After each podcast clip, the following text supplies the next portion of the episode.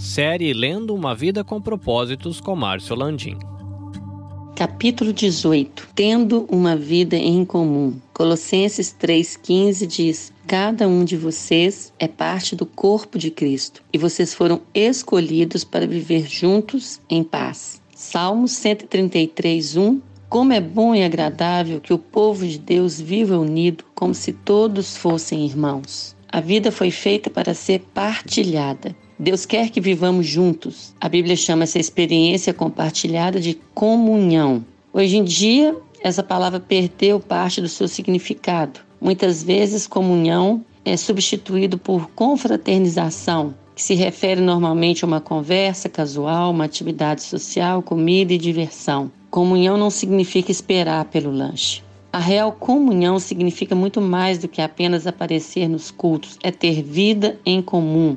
Inclui amar, compartilhar com transparência, servir nas necessidades práticas, ser generoso, consolar. Quando se trata de comunhão, o tamanho importa. Quanto menor, melhor. Jesus ministrou no contexto de um pequeno grupo de discípulos. O corpo de Cristo, assim como seu próprio corpo, é na verdade um conjunto de muitas pequenas células. A vida do corpo de Cristo, tal qual o seu corpo, está contida no interior das células. Por essa razão, todo cristão deve estar envolvido em um pequeno grupo dentro da sua igreja, seja um grupo de comunhão, uma classe escola dominical, um grupo de estudo bíblico.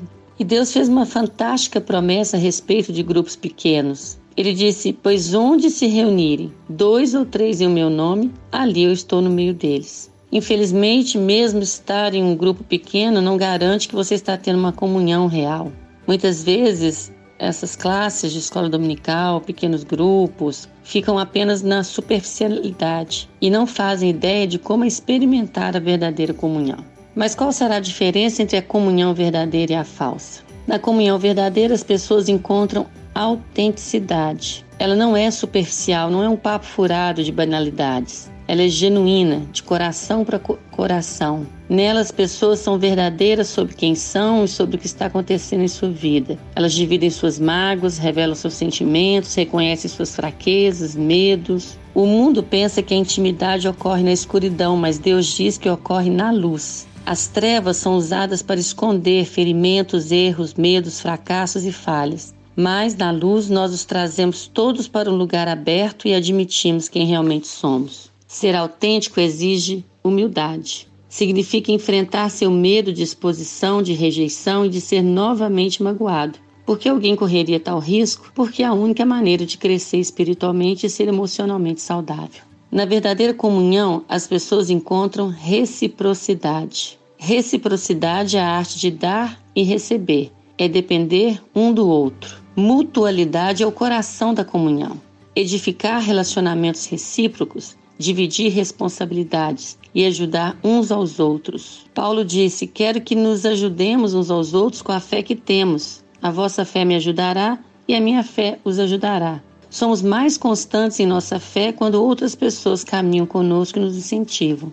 Você não é responsável por todos no corpo de Cristo, mas é responsável para com eles. Deus espera que você faça tudo o que puder para ajudá-los. Na verdadeira comunhão, as pessoas encontram compaixão. Compaixão não é dar um conselho ou oferecer uma ajuda rápida e superficial. Compaixão é penetrar e partilhar a dor dos outros. Ela diz: compreendo o que você está passando e que você sente, não é estranho ou absurdo. A compaixão alcança duas necessidades fundamentais dos seres humanos: a necessidade de ser compreendido e a necessidade de ter seus sentimentos confirmados. Toda vez que você compreende, e confirma o sentimento de alguém, você constrói comunhão. O problema é que estamos frequentemente tão apressados em corrigir as coisas que não, não temos tempo de sentir compaixão. Ou ainda, existem, estamos ainda preocupados com nossas mágoas, a autopiedade esgota completamente a compaixão pelas outras pessoas. Existem diferentes níveis de comunhão e cada um é adequado ao momento. Há comunhão de colaboração e comunhão de estudo da palavra em conjunto. Há comunhão de serviço, quando ministramos em conjunto, em viagens missionárias ou em determinadas obras. E há comunhão de sofrimento, quando entramos na dor e no sofrimento uns dos outros e carregamos os fardos uns dos outros. A Bíblia ordena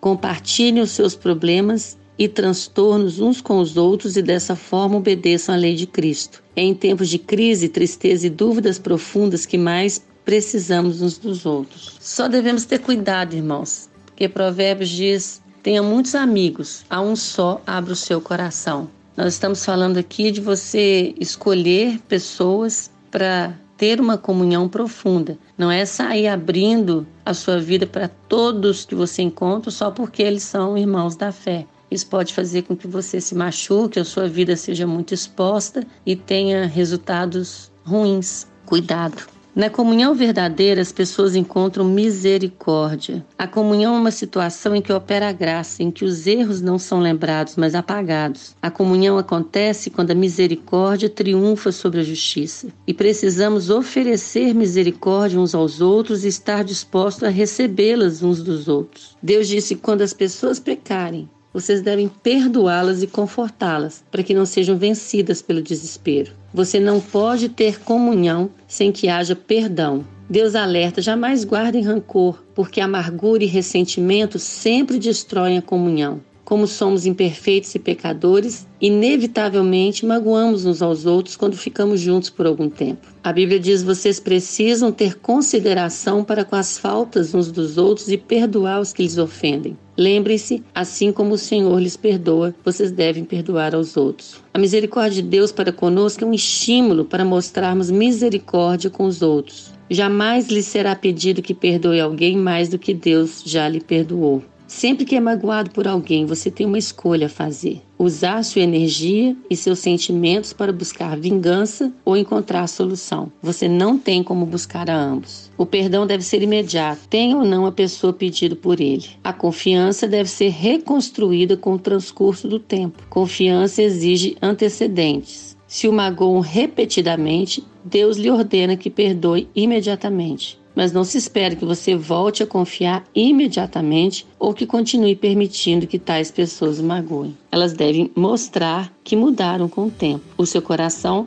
precisa estar aberto para aguardar essa mudança. Você foi criado para viver em comunidade e precisa de outras pessoas em sua vida. Uma pergunta para meditar: que passo posso dar hoje para me unir a outro crente de forma mais íntima e verdadeira?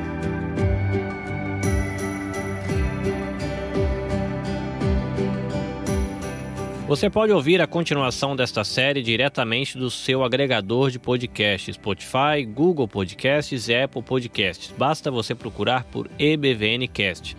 Se você quer conhecer um pouquinho mais do nosso trabalho, visite ebvncast.com ou visite a nossa página no Facebook EBVNcast. Esses episódios eles estão sendo produzidos e editados pela Nabe Podcast Network. Quer conhecer um pouquinho mais do nosso trabalho? Visita lá nabecast.jp. Eu sou o Carlinhos Vilaronga falando diretamente aqui do Japão. Até a próxima.